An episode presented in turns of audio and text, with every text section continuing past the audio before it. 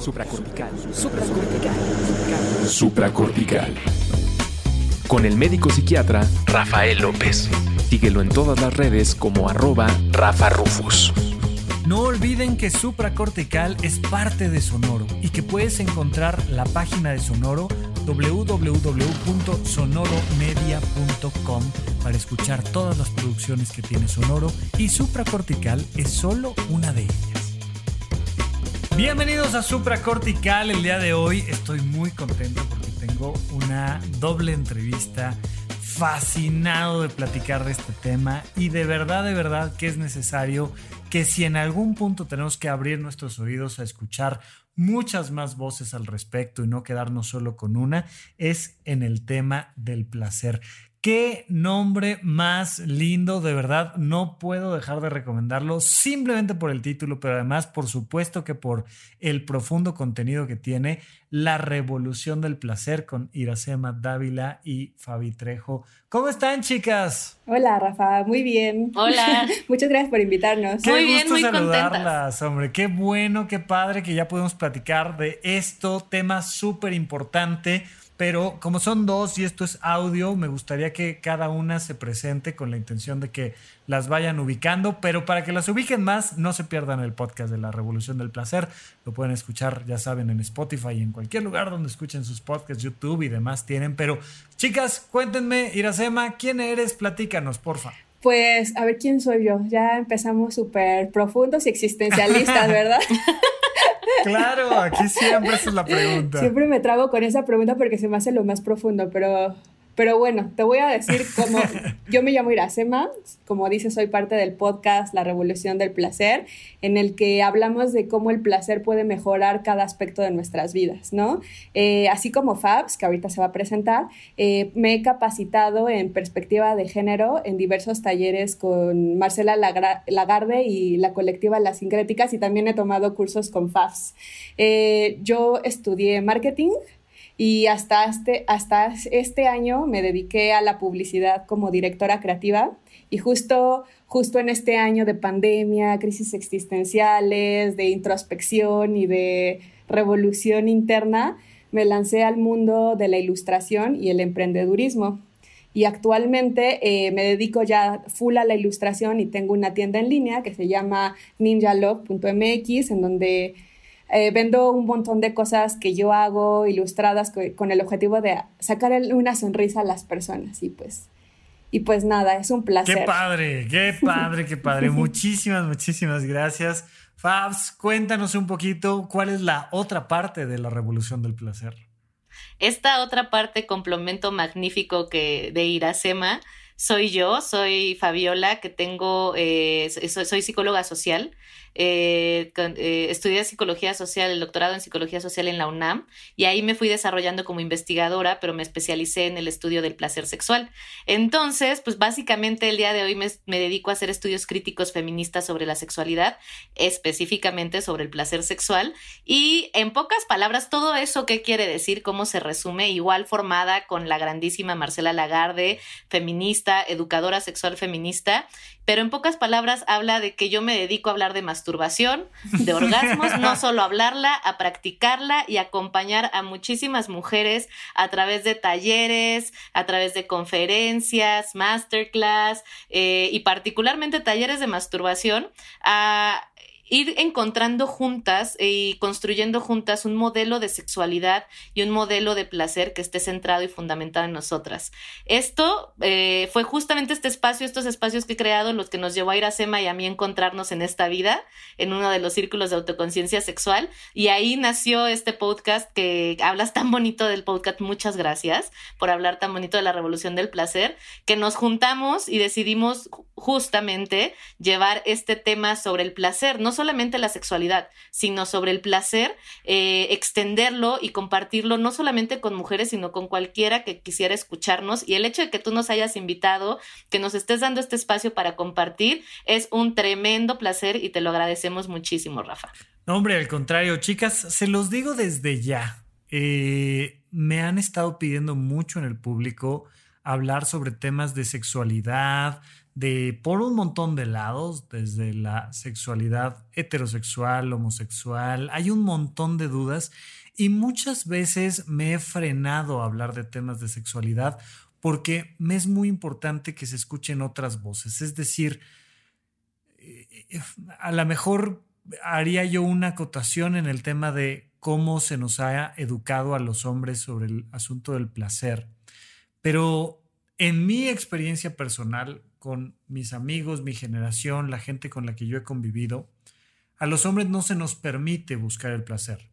Se nos exige atascarnos de estímulos y decir que eso es placentero, aunque no lo sea. es decir, si lo transformamos al mundo de la alimentación, nosotros nos tenemos que tomar 10 cervezas porque somos hombres. Si lo llevamos al mundo de la sexualidad, nosotros tenemos que acostarnos con 40 mujeres porque somos hombres y porque no, e, ese es nuestro mandato.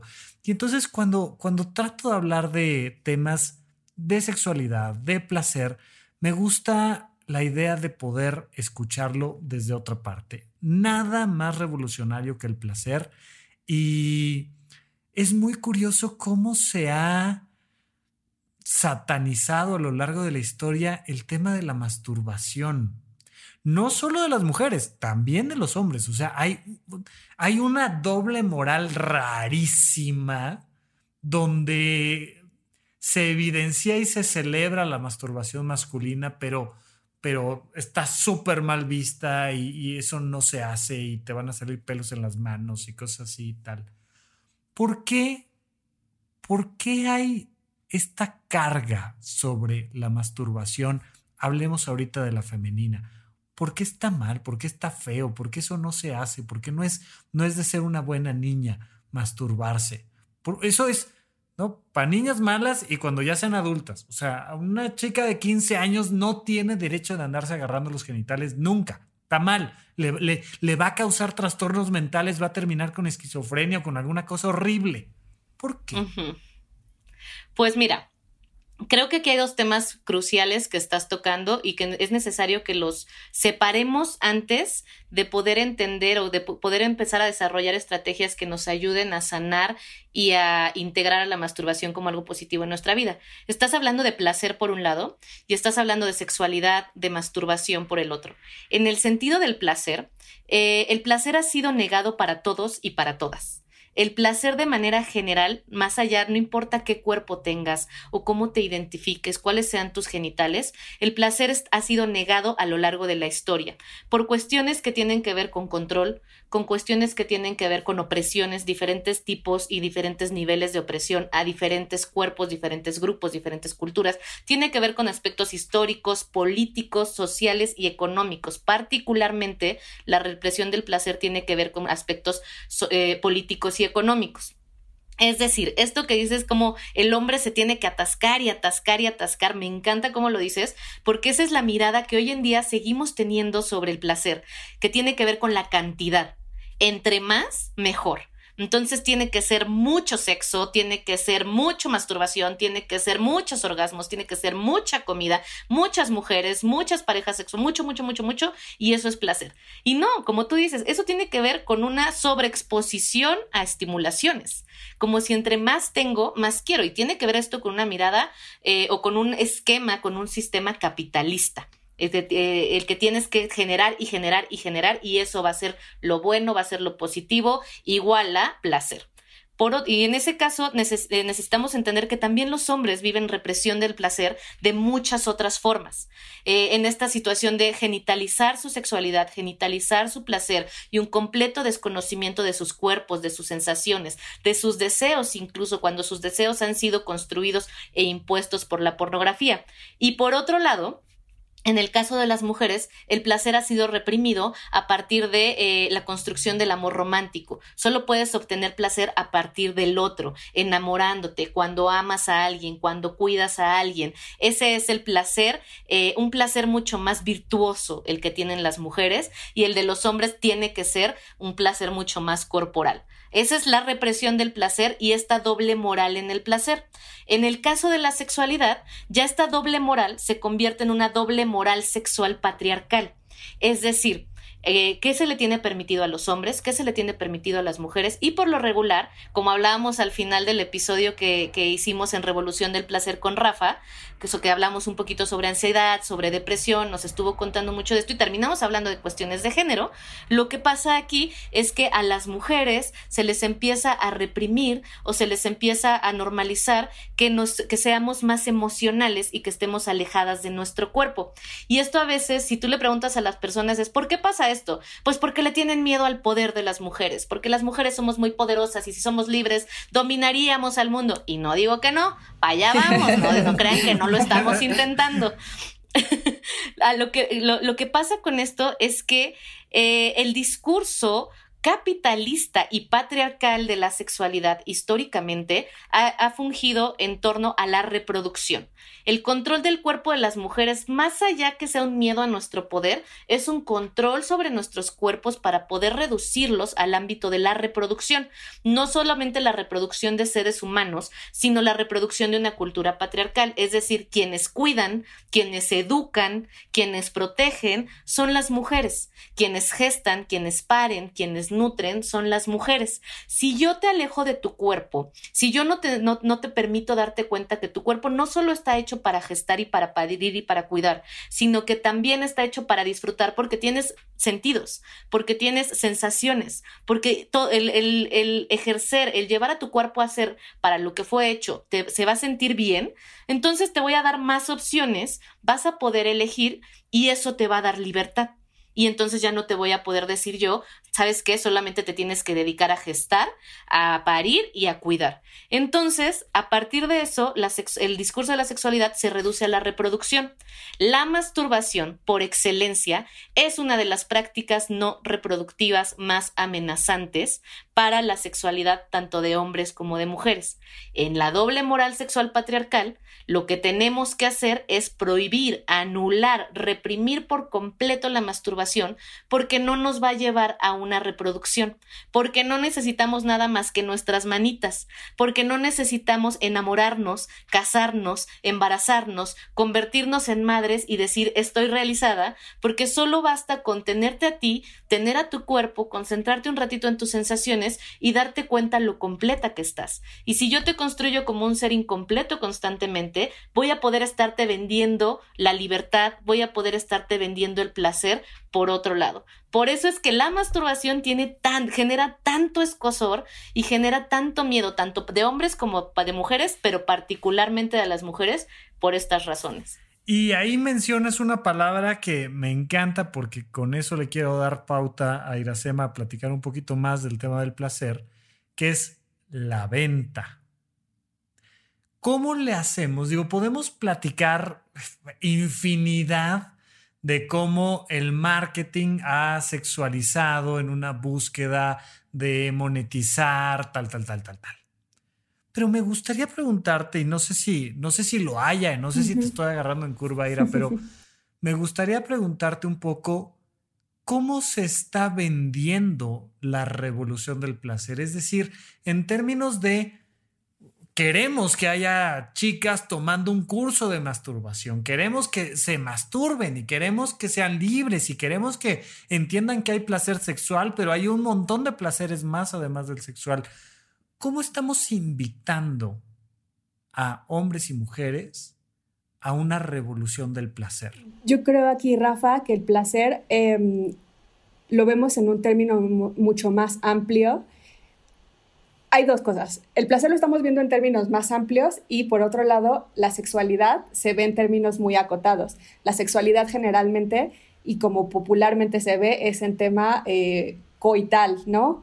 Pene, vagina, eh, el mero acto pero la sexualidad va mucho más allá. En este caso también el placer va mucho más allá y el placer nosotros lo vemos como estar en contacto contigo misma. La masturbación es un método de estar en contacto contigo misma o contigo mismo, pero también el placer, como dijimos, lo vemos ampliamente y puedes estar en contacto contigo mismo. Por ejemplo, a mí me gusta ilustrar. Yo para mí el arte es un método de estar en contacto conmigo mismo y es, es una actividad súper placentera donde también estoy ejerciendo mi sexualidad. Parece raro, pero a la vez no porque la sexualidad la estamos viendo como esta esencia que forma parte de ti. Entonces, en la revolución de placer lo que queremos es justo eso, que las personas empiecen a cuestionar más sobre lo que están haciendo y lo que están haciendo para quién es, para quién está sirviendo ese placer, para una misma o para los otros. Y empezar a desmontar estos discursos que se nos han vendido históricamente, ¿no? Por ejemplo, lo que decía Fabs, ponernos eh, en la periferia y que los demás eh, sean el centro que a nosotras como mujeres nos dé placer dar placer. Entonces empezar esto, a cuestionar estas, estos mandatos de género que afectan tanto hombres como mujeres para poder estar más en contacto contigo mismo y con tu propia esencia. Eso es lo que queremos y eso es lo que perseguimos en la revolución del placer. No sé si aquí tú quieres agregar algo, Fabs. Sí, justo porque me movía eh, esto, ¿no? Como lo, lo, justamente es tan necesario empezar a ampliar esta mirada del placer como la dice Iracema, que es lo que estamos intentando, porque en este proceso de la venta del placer se ha generado una dictadura del placer. Eh, se ha generado este eh, cómo debes de vivir el placer y no como eh, justamente lo que dice Iracema, cómo lo vivo yo, qué necesito, qué deseo yo, sino se está generando una forma aspiracional una forma de vida del placer de, mira, si tienes más orgasmos, vas a ser más feliz. Si te masturbas mucho, vas a ser más feliz. Si te compras todos estos juguetes magníficos, maravillosos, son 10 mil juguetes, tan solo te tienes que gastar 50 mil pesos, pedir un crédito y ya no va a hacer nada falta en tu vida y vas a tener una pareja y vas a ser empoderada y te van a amar. Y aparte este juguete al final te va a abrazar y te va a decir que te ama después de darte esos orgasmos. Todo por tan solo la promoción del buen fin del 3 por 10, ¿no? O sea, y de pronto el placer se convirtió en un producto. De pronto el placer se convirtió en esta reducción de lo coital, en esta reducción de lo sexual, cuando una persona, sobre todo, por eso hacemos tanto énfasis en el placer es más, el placer es más, porque decimos revolución del placer y, nada más quieren que estemos hablando de sexo, de sexo, de sexo, que sí, nos encanta y por supuesto que lo vamos a hablar siempre, pero justamente cuando decía Iracema, ilustrar también es sexual. ¡Ah! ¿Pero qué ilustras? ¿O qué haces? ¿O qué sientes cuando te estás ilustrando? No, bueno, no, esta mirada tan reducida de lo sexual a lo coital, a lo orgásmico, a lo que te excita, ha producido justamente un mercado donde le vas a vender a las personas, te hace falta algo y yo soy quien te lo va a dar. Y esto sobre todo le pega a las mujeres, porque las mujeres hemos sido socializadas como seres incompletas, como seres que nos falta algo que va a ser llenado con una familia, con la maternidad, con la pareja. Y ahora, con esta nueva ola de feminismo que, que estamos abriendo, que estamos hablando de la sexualidad como el fundamento de nuestra liberación, es muy fácil que la mercadotecnia, que el patriarcado, que todos estos lenguajes que, que, están utilizados para oprimir a las mujeres se adapten a nuestra forma de hablar, a nuestra forma de vivir y, dicen, ah, mira, a las mujeres ya les está eh, interesando el tema de la sexualidad, ¿cómo les creamos una escasez? ¿Cómo les creamos una necesidad, una ausencia ahí para reforzar su, su incompletud y entonces poderles vender eso? Vámonos al otro lado. El placer no se compra. El placer no se, no se, eh, no es algo, y esto es bien importante que lo repetimos mil veces en el podcast, no es algo que te mereces. No es algo que tienes que demostrar que ya trabajé un buen y entonces ya lo puedo obtener.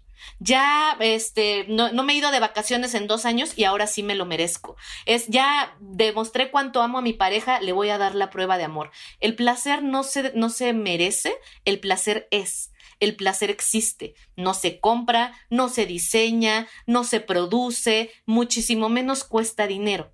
Ajá.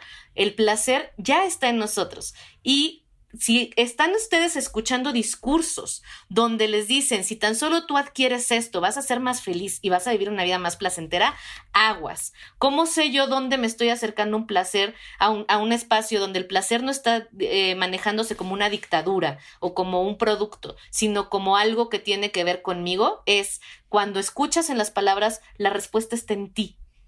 Eh, en revisar tu historia, en revisar tu experiencia. Tú sabes, no, yo no te voy a venir a decir qué es el placer. Yo vengo a acompañarte en este proceso, que es básicamente lo que hacemos en el podcast. Acompañamos en la vida cotidiana para que entonces cada quien pueda ir encontrando o ir descubriendo cómo es que el placer se acuerpó y cómo se integró en su vida.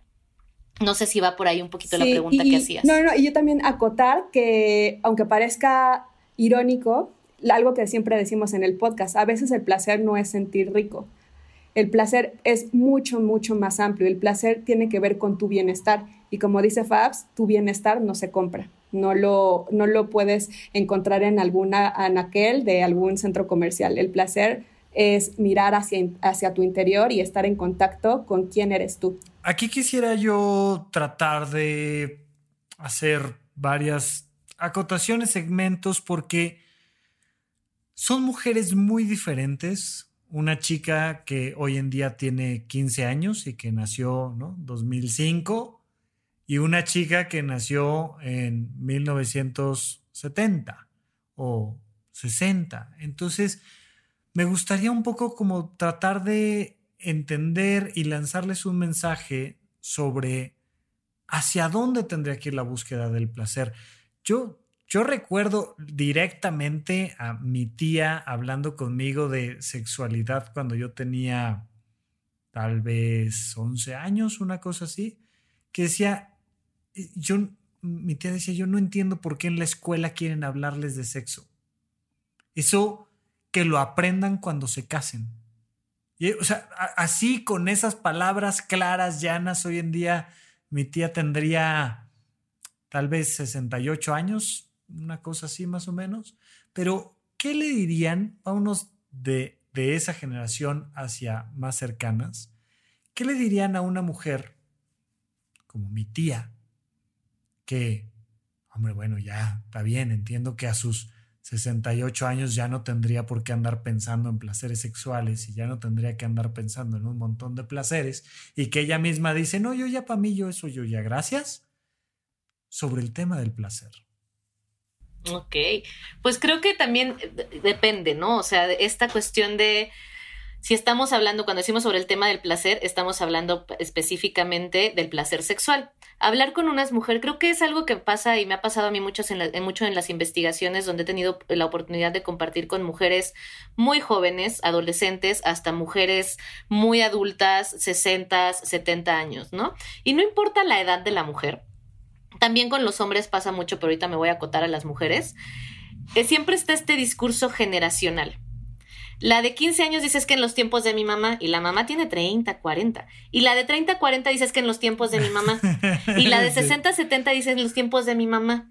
Y en realidad no es que eh, y si tú lees estudios, investigaciones, casi todos terminan diciendo, pero los tiempos están cambiando y todo está en la educación, cada vez hay más libertad. Y a mí no se me va a olvidar alguna vez que leí un extracto de Aristóteles cuando hablaba de los adolescentes, bueno, ya, ya, ya spoilé de qué se trata esto, pero estás leyendo este extracto, es parte de un libro de Susan Peake, donde estás leyendo este extracto donde dices que los jóvenes son unos rebeldes y no entienden y son unos groseros y no respetan a los adultos porque no otras épocas se respetaba a los adultos y al final te dice la autora de quién crees que hizo este, de cuándo crees que hizo este, se hizo este texto. Y era Aristóteles, hablando que los jóvenes no entienden y son unos rebeldes y que antes sí se respetaba a los adultos y que entonces no es algo que realmente los tiempos estén cambiando. Sí, hemos avanzado mucho y hemos avanzado muchísimo gracias a la lucha, a la labor de muchísimas mujeres a lo largo de la historia para ir liberando estos espacios para nosotras.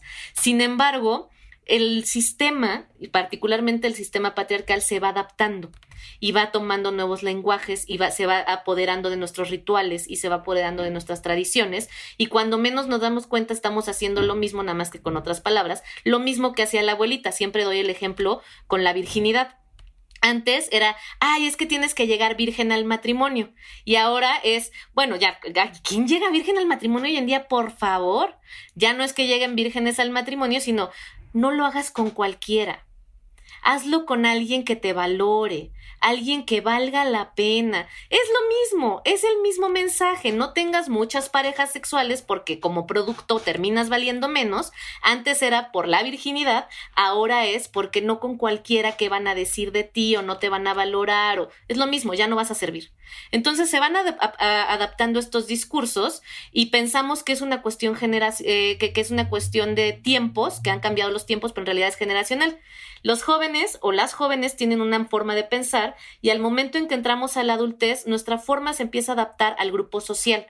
Entonces, ya está bien que seas un desmadre en la secundaria, prepa, universidad, pero ya tienes 30 años, ya hay que sentar cabeza. Y que se empiezan a ser más conservadores los pensamientos en ese momento. 40 años todavía pesa más el conservadurismo, 60 años todavía pesa más el conservadurismo. Es una curva que es inversa que estamos en la, este, en, en la total desmadre y de pronto empezamos a bajar, a bajar, a bajar, a bajar, a bajar hacia el conservadurismo total y de pronto ya más grandes, si tú hablas con viejitos, ya muy, muy viejitos, ya es, ay, hagan los que quieran, disfruten la vida, vivan yo lo que hubiera hecho de mi vida. ¿Qué le diría? Todo esto lo explico para decir, ¿qué le diría a una mujer, a mi tía, a mi abuela, a mi madre que me están diciendo, no, yo ya no estoy para esas cosas? Le ayudaría a entender cómo el placer está presente en su vida más allá que únicamente lo coital que el placer, em, ayudarla a explorar de qué maneras se ha, manifestado el placer a lo largo de su vida, cómo se ha ido transformando, cómo no ha sido lo mismo, cómo antes le podía generar placer escuchar una canción y después le generaba placer fantasear con el amor, su, su compañero de la escuela, de la cuadra, del que estaba enamorada, y después le generaba placer literalmente estar en contacto con el cuerpo de alguien más o en contacto con su propio cuerpo, y después le generaba placer crear un plan de vida con alguien y así ayudarle a ir explorando de qué otras maneras el placer se ha manifestado en su vida e invitarla a ver cómo el día de hoy el placer, eh, qué sentido y qué significado tiene el placer hoy en tu vida, no necesariamente coital. Y en ese sentido, cuando tú regresas a tu historia, cuando te apropias de tu historia y de tu placer, es muchísimo más fácil ser empática con el placer y la historia de las otras personas. Y es mucho más fácil que tu tía, que mi madre, pueda entender que sí, mi placer lo he vivido de muchas formas y tú también tienes derecho a vivir tu placer como tú quieras, como sea que lo quieras manifestar. ¿Qué opinas, Iracema? ¿Qué, qué, qué mensaje le decimos, independientemente de si es en épocas de Aristóteles o en modernas, a una mujer de 60 años, 70 años, que no es lo mismo, hay 10 años de diferencia, sobre la búsqueda de, del placer. Pues aquí yo complementaría un poco lo que dice Fabs, estoy totalmente de acuerdo y pues le diría primero que nada que miremos esta, la sexualidad con ojos más amplios, ¿no? La sexualidad va a lo largo de la vida, desde el momento que naces ya eres un ser sexual y no dejas de ser un ser sexual, sino hasta el momento en que mueres, donde ya literalmente, como dijimos al inicio, eres polvo de estrellas, ¿no? Eh, justo le, le ayudaría a entender que la sexualidad se ha acotado a lo reproductivo, como lo mencionó Fabs hace, hace rato, y por eso culturalmente y de manera popular vemos que que la sexualidad, aunado con el placer, eh, solo lo pueden disfrutar las personas que están en edad reproductiva. Y entonces que si ella tiene 70 años o 60 años, no lo puede disfrutar. Entonces, le diría que eso, que eso es mentira, porque la sexualidad va mucho más allá, así como el placer va mucho más allá. No sé si respondí tu pregunta. Sí, claro, pero yo, yo mi, mi, poniéndome en zapatos de mi tía, ay, ¿yo qué voy a ganar? Pues poniéndome a pensar en temas de placer, sea sexual o no sea sexual, y hay que flojera, yo ya vivo así, yo qué gano. Y, sabes qué también le diría, como así como estamos hablando de que el placer es ponerte en contacto contigo mismo o contigo misma, que se hiciera algunas preguntas como ¿qué quieres? ¿qué deseas? ¿qué necesitas en este momento de tu vida?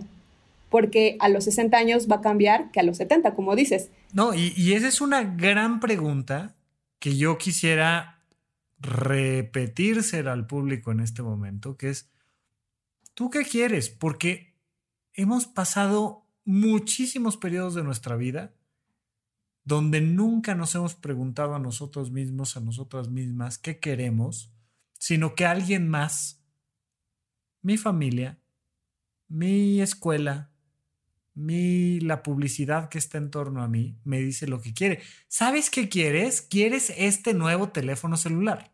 Eso es lo que quieres. ¿Sabes qué quieres? Quieres aprovechar esta oferta para irte a este lugar. ¿Sabes qué quieres? Quieres esta comida que además ahora le pusimos salsa, no sé qué. Esto es lo que quieres, ¿no? Un poco como, como dice ahí en la, en la película de Wally, donde de repente sale la publicidad prueba el azul, es el nuevo rojo y todo el mundo prueba el azul. ¿Sabes qué quieres? Quieres probar el azul, eso es lo que quieres. Y de repente lanzar esta pregunta de, oye, independientemente de lo que dicen todos los demás, ¿tú qué quieres? Y creo que es una gran pregunta que sería un, un gran punto de partida para decirle a mi tía, a mi mamá, a mi, oye, otro día platicamos de sexo, pero ¿te has preguntado qué quieres? Creo que sería un gran punto de partida, ¿no, Fabs? ¿Cómo ves? Sí, y creo que qué bueno que lo mencionas porque aquí siempre es importante eh, citar a la doctora Lagarde, ¿no? Porque es, no solamente es, ¿y qué quieres tú? Y mucha gente puede decir, no, yo no, no, no sé, o sí, creo que quiero esto, pero más allá es, es, va a ser un proceso casi inacabable, nunca vas a, llevar a llegar a una respuesta concreta para ninguna de estas preguntas. La importancia es recalcar ¿Por qué necesitamos pensar en, en estas preguntas? ¿Qué quiero? ¿Qué necesito? ¿Qué deseo? ¿Qué anhelo? Porque es como dice la doctora Lagarde, si no sé lo que quiero voy a terminar queriendo lo que otros quieren para mí. Si no sé lo que necesito, voy a terminar necesitando lo que otros necesitan de mí. Si no sé lo que deseo, voy a terminar deseando lo que otros desean de mí o para mí. Y en este sentido le damos más peso a la pregunta que a la respuesta. No es nada más preguntártelo para saber qué quieres, es porque si no te lo preguntas, alguien más va a tomar esa decisión por ti. Y ahí es donde la libertad y la autonomía se pierde.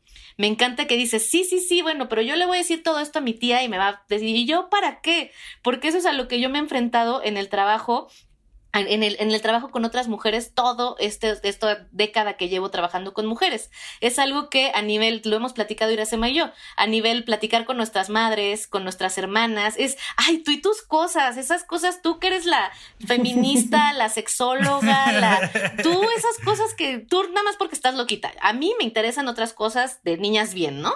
Claro que te van a contestar así. Y esto tiene un sentido, no es tu tía, no es mi mamá, no es la hermana, no es, no no, es la mujer en particular, sino es cómo se ha construido el placer en nuestra cultura. Si tú, si yo reconozco que necesito, que deseo, que quiero placer, que soy placer, voy a ser estigmatizada socialmente, voy a ser mal vista, particularmente si soy una mujer, voy a ser tachada de promiscua y de egoísta. ¿Cómo es posible que no quieras primero sufrir. ¿Cómo es posible que prefieras el disfrute, el desmadre, a ser una persona trabajadora, inteligente? ¿Cómo es posible que prefieras quedarte en casa masturbándote a platicar, a estudiar, a hacer otras cosas? Y esto tiene que ver con que el placer erróneo, bueno, desde mi perspectiva como estudio el placer, erróneamente ha sido categorizado y jerarquizado y se ha segmentado en placeres superiores y placeres inferiores. Y los placeres superiores son los placeres del alma, son los placeres del espíritu, son los placeres intelectuales y las artes. Ahí sí, lánzate a todo lo que das. Pero todos esos placeres corporales, todos esos placeres de ocio, lo hablábamos en el episodio que, en el que colaboraste con nosotras, ¿no? Que decías, lo recreativo es tan importante. Es tan, tan importante como dormir y como comer bien. Es tan importante, pero los vemos como momentos de ocio. Y el ocio es vicio, porque ese es el aprendizaje social y cultural. El placer es vicio. Sí, poquito, con medidas, pero no te vaya a gustar demasiado.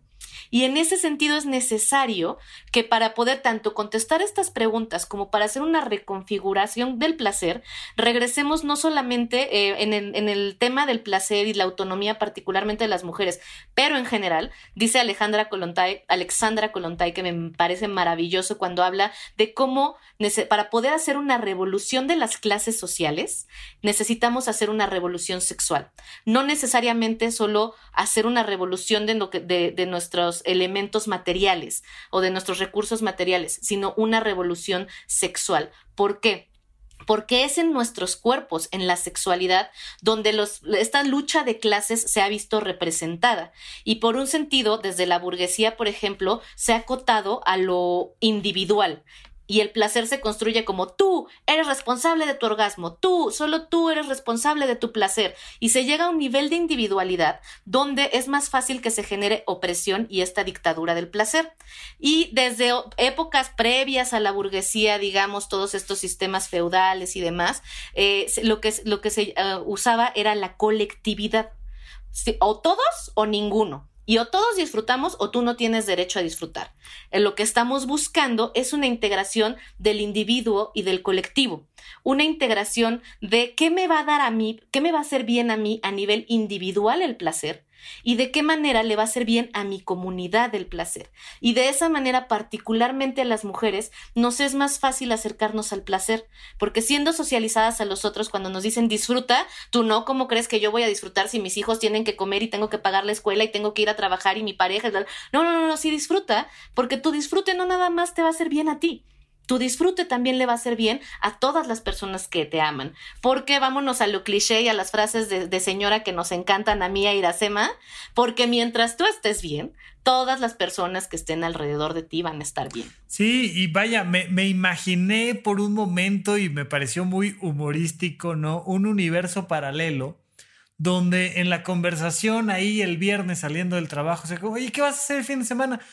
Me voy a quedar a masturbarme. Eh, no, o sea, ¿por qué no? Se suena mucho más bonito. Hombre, voy a, voy a lavar los platos, voy a arreglar mi casa, voy a pintar. Cualquier cosa menos encerrarte a estar tú contigo en el placer sexual suena mejor, ¿no? Y, es tan llamativo. Me gustaría darle un giro porque me gustó como lo dijo Iracema ahora en, en, el podcast que hicimos ahí en la Revolución del Placer donde me invitaron, pero me gustaría hablar de esta parte donde no solo el placer es sentir rico y fue un comentario que se me quedó ahí atorado en la otra primera parte donde platicamos, que es, qué padre ver que las mujeres están disfrutando por fin de enojarse. Porque a los hombres se les da permiso de enojarse, no se les da permiso de estar tristes. A las mujeres se les da permiso de estar tristes, pero no se les da permiso de enojarse. Y hay un placer innato en expresar tus emociones. Claro que queremos que la humanidad completa esté toda feliz, en paz todo el tiempo y sean todos bodas iluminados. Sí, para allá vamos un día, ok, un día. Pero mientras tanto, si estoy enojada, quiero poder expresar mi enojo. Y se siente también padre expresar el enojo. Si estoy triste, quiero yo, hombre, sentirme triste y comunicarlo. Y también es rico poder decir, ay, pues comuniqué que estoy triste y gracias por escucharme y ah, me siento mucho mejor. Y, la ¿qué onda con las mujeres y el enojo? y este placer displacentero. Es que lo dices, lo dices bien, ¿no? O sea, como que históricamente, para empezar, humanamente nos han enseñado que hay emociones buenas y malas, ¿no? unas donde hay que abrazarlas y a otras hay que correr. Entonces, eh, y eh, ya en materia de género, como bien lo mencionas, a las mujeres se nos educa para ser las buenas niñas, las buenas madres, las buenas esposas, las que siempre tienen calma, las que tienen la paciencia y hasta lo está en una canción de Luis Miguel, ¿no? La incondicional.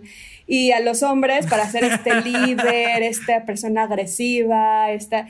Eh, y no se nos deja sentir. Al final somos seres humanos y tenemos todas esta, este cúmulo de emociones y creo que es eso, o sea, es simplemente el placer, como, como lo hemos mencionado, y tal vez voy a sonar como disco rayado, pero pues es estar en contacto contigo. ¿Y eso qué implica? Dejarme y permitirme sentir la gama de emociones que aparezcan, porque soy una persona, y porque soy una, un, ser humano y evidentemente me voy a enojar y me voy a poner triste y, es dejarme sentir y empezar a cuestionar por qué estoy huyendo más de estas emociones que de otras. Es por, por un aprendizaje, porque quiero ser una buena esposa y para qué. Eh, tiene que ver con un montón de, de, de cuestionamientos y de desmontar estructuras que nos han enseñado. Fabs, ¿tú qué opinas?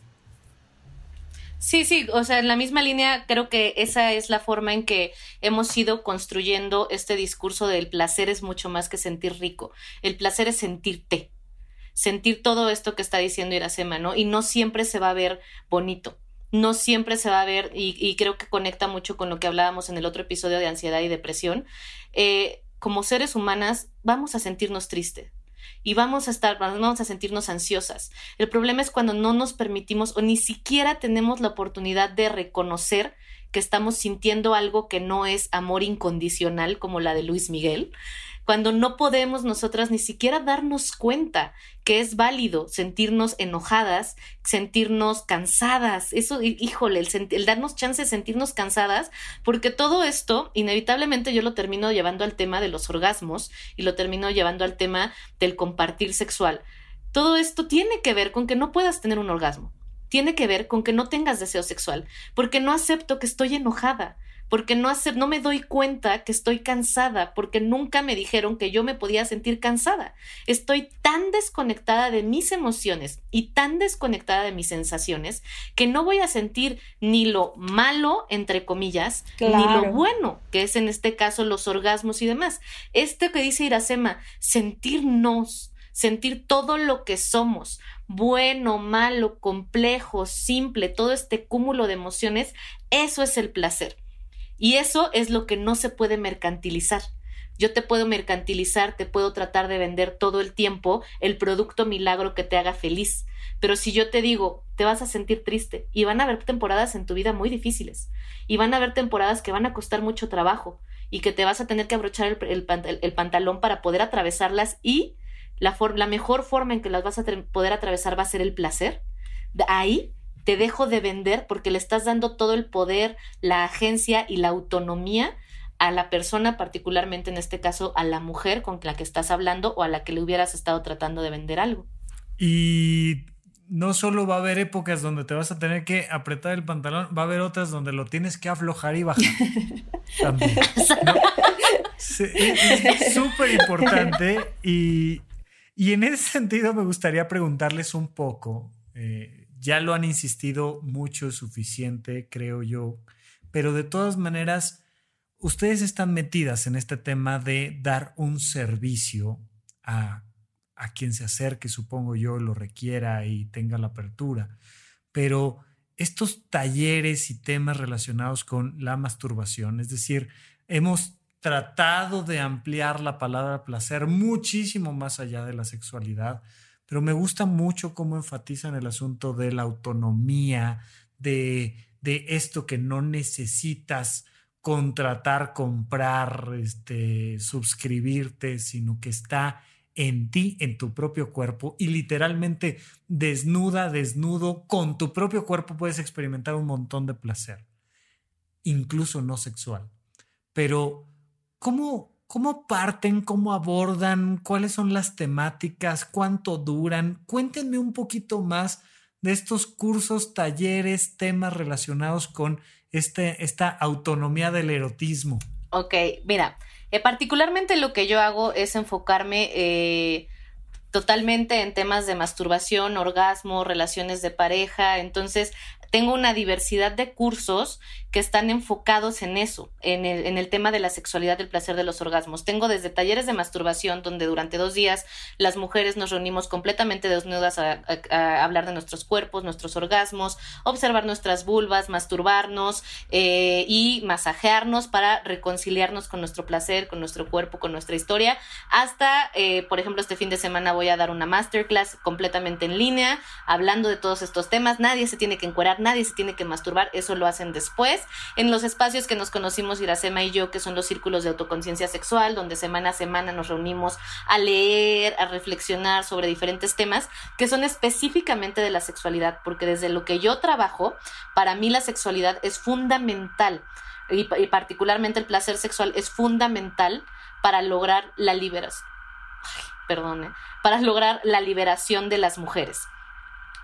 En el sentido del podcast, en el podcast lo que hacemos es ampliarlo, ampliar justamente yo ahora sí que lo que te vengo manejando es la sexualidad, la masturbación y el placer, el placer y los orgasmos.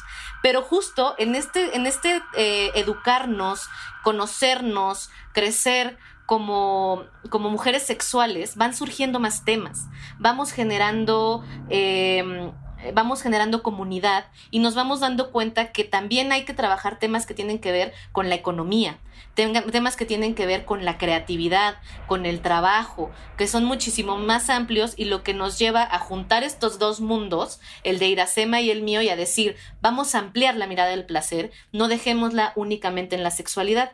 Y ahí lo que hacemos con el podcast, que ya eh, casi como si nos hubiéramos leído la mente porque vamos a spoilear algo que no habíamos anunciado, viene para el 2021 justo que con la revolución del placer vamos a estar compartiendo talleres, vamos a estar compartiendo pláticas, vamos a estar compartiendo justo eh, eh, formas de llegar a las mujeres y eh, ampliar que puedan ampliar esta mirada y esta forma en que generan sus estrategias y sus herramientas para acceder y para construir su propio placer, no limitándolo únicamente a sexualidad. Es decir, si ustedes quieren trabajar con sexualidad, vengan chepa acá, yo las apapacho y yo les doy todo lo que necesiten. Si se dan cuenta y ustedes dicen, ya estoy más o menos acomodada en el ámbito sexual, pero descubrirme sexualmente me hizo darme cuenta que a nivel de pareja, a nivel de trabajo, a nivel de mi historia, mis experiencias, todavía tengo muchas cosas que trabajar, váyanse para la revolución del placer, porque ahí particularmente, por ejemplo, donde yo he estado creciendo y aprendiendo mucho es desde el trabajo de Iracema, desde el arte, desde la ilustración, cómo podemos educar y cómo podemos transformarnos, y eso es lo que nos da ya globalmente el trabajo que hacemos juntas en el podcast. ¿Algo dame, dame un poco más de detalles sobre este webinar. Oye, en línea y vestida, a lo mejor me animo un poquito más para arrancar. Cuéntame un poquito más detalles de cuándo, dónde, cómo, qué onda. Bueno, este va a ser, eh, este masterclass va a ser, la, van a ser, es un fin de semana donde vamos a hablar sobre masturbación y sobre orgasmos. Eh, básicamente son tres horas donde yo les hago una, les, les doy una mirada biopsicosociocultural sobre cada uno de estos temas centrados en el placer salen con estrategias, no es nada más con contenido teórico, sino con estrategias de cómo llevar la masturbación y los orgasmos a su vida cotidiana. Además de eso, quien no alcance a ir a la masterclass, porque por lo regular se llenan muy rápido, ahorita ya está eh, casi lleno el grupo para quien no alcance, eh, tengo una guía de masturbación, son 15 días de masturbación, donde se le invita a las mujeres a que todos los días hagan un ejercicio diferente en menos de 30 minutos, que les va a ayudar justamente a incorporar a la masturbación como parte de su vida cotidiana. ¿Dónde lo consiguen? Eh, eso lo pueden conseguir en mis redes sociales, que me pueden encontrar como arroba DRA-bajo, Fabiola Trejo, Instagram, Twitter, Facebook y en mi página DRAFabiolaTrejo.com tienen ahí toda la mirada hacia mis cursos, a mis eh, talleres, a mis eh, a la guía y ahí mismo también pueden encontrar todos los enlaces para las redes y el, y el Spotify y las plataformas para el podcast de la Revolución del Placer. Iracema, Fabs nos dice que pues la ilustración, hombre, que ha aprendido cosas de ti con la ilustración. ¿Qué tiene que ver la ilustración en todo esto? Amplíanos un poquito más eso que ya nos habías más o menos comentado, pero dame un poquito más de ejemplos. Ya Fab se aventó el comercial de este, el webinar y demás. Me gustaría así conocerte un poco más a ese nivel laboral, ilustrativo? Pues para mí algo que ha sido siempre desde que lo recuerdo una de mis pasiones es la creatividad, ¿no? Eh, como te mencioné, yo mucho, mucho tiempo me desempeñé como directora creativa en publicidad y yo descubrí que mi placer y que también mi energía sexual, aunque suene como muy mística, va como por ese rumbo, por la creatividad en el aspecto visual. Eh, este año me lancé de lleno a ser ilustradora, algo que siempre lo había hecho, pero como tras bambalinas, o sea, como que tenía mi trabajo eh, y siempre era como en las noches casi casi, ah, tenía mi, segundo turno, le llaman, de ilustración. Entonces yo tengo mis redes sociales, mi Instagram está eh, lleno de ilustraciones donde pues trato también de, de, hacer esta labor de divulgación, tanto de cosas que me pasan como cosas eh, que tienen que ver con el placer femenino y con el placer y, como, y con el bienestar en general. O sea, como algo que, que yo he aprendido es que de repente cuando llegué a este mundo era, ¿por qué nadie me lo dijo? O sea, quiero, ¿qué, ¿qué, pasó? lo que yo quisiera hacer es como a todas las personas que estaban como yo cuando yo era adolescente, que era super, estaba súper perdida en estos términos y una adolescente súper insegura y ansiosa, pues facilitarle las cosas y, y quiero hacerlo mediante el arte, ¿no? Que es una de mis pasiones. Entonces a mí me pueden encontrar como arroba con Z en Instagram. Ahí subo ilustraciones, trato de hacerlo cada semana. Y adicionalmente tengo una página que se llama ninjalove.mx en donde también eh, pues tengo todos los productos ilustrados, em, y este nuevo proyecto ¿no? que, que, se viene para 2021 de la Revolución del Placer, donde vamos a incorporar talleres de, de que, que, ayuden a las personas a, a, cómo hacerle un lugar al placer, no nada más en la periferia, sino a nivel central para mejorar diversas áreas de, de su vida. Maravilloso. La verdad es que creo que la, la invitación está ahí, está montada. Acérquense de verdad al podcast. Eh, vale la pena. Creo que como puerta de entrada es una excelente opción para empezarse a adentrar en todos estos temas. Y pues nada, estamos ya cerrando. No sé si hubiera algo más que quisieran decir o nos vamos despidiendo ya, chicas. Muchas gracias por venir, pero las escucho si es que falta algún punto importante que haya quedado ahí en el tintero. Yo nunca me puedo ir sin decir mastúrbense, por favor. Pónganse, o sea, al final, eh, qué bonito suena todo esto que estamos diciendo del placer y siéntete y apropiate y bla, bla, bla.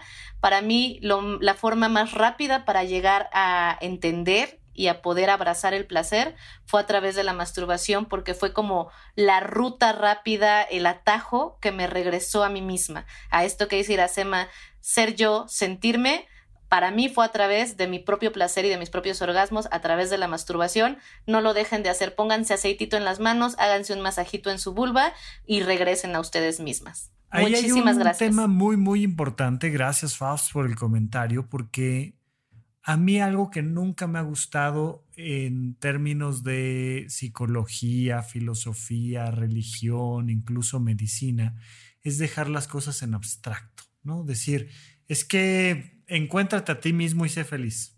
¿Cómo? Carajo, que te pongas aceite en las manos y te toques. Exacto. Ah, ok. ah, así me voy a conocer. Sí, así te vas a conocer. Conócete a ti mismo, hombre. Te lo vengo diciendo desde Aristóteles. Pero a veces falta que alguien lo diga con ese nivel de claridad. Iracema, gracias por acompañarnos. ¿Algo más que quieras decirle al público? Pues si algo yo me quisiera que se llevaran también es que si hay alguien por ahí que de repente se siente que está roto o rota porque no está alcanzando estos estereotipos que nos están vendiendo eh, en los medios masivos del placer y, todo eso, eh, les diría que, que no, que, que, que se de cuestionen sobre quiénes son, qué quieren, qué necesitan y como dice Fab, pues también que, que, que se masturben para esta, esta vía rápida al placer que exploren y que habemos muchos que estamos haciendo la revolución del placer. Me encanta. Oigan, no olviden si es que llegaron primero aquí que tenemos otra parte de la conversación allá en la revolución del placer. Si vienen de allá, bienvenidos. Este es el podcast de Supracortical. Bienvenidas. Aquí hay mucho contenido desde otra perspectiva, pero es muy, muy importante que siempre ampliemos la conversación y escuchemos tantas voces como sea posible, porque al final en pedacitos de esos va a resonar tu propia voz. Así es que gracias por acompañarnos, no se pierdan la revolución del placer. Chicas, muchísimas gracias por acompañarme y estamos platicando la próxima. Gracias. Gracias. Gracias. Gracias por escuchar Supracortical. En verdad me interesa muchísimo conocer tu opinión sobre este episodio o cualquier otro que quieras platicarme. Puedes encontrarme como arroba rafarufus en Twitter, en Facebook y en Instagram. Quiero darte las gracias por escuchar Supracortical y sobre todo por suscribirte y seguirme donde sea que estés escuchando este programa y así te puedes enterar todo el tiempo de nuestros próximos estrenos.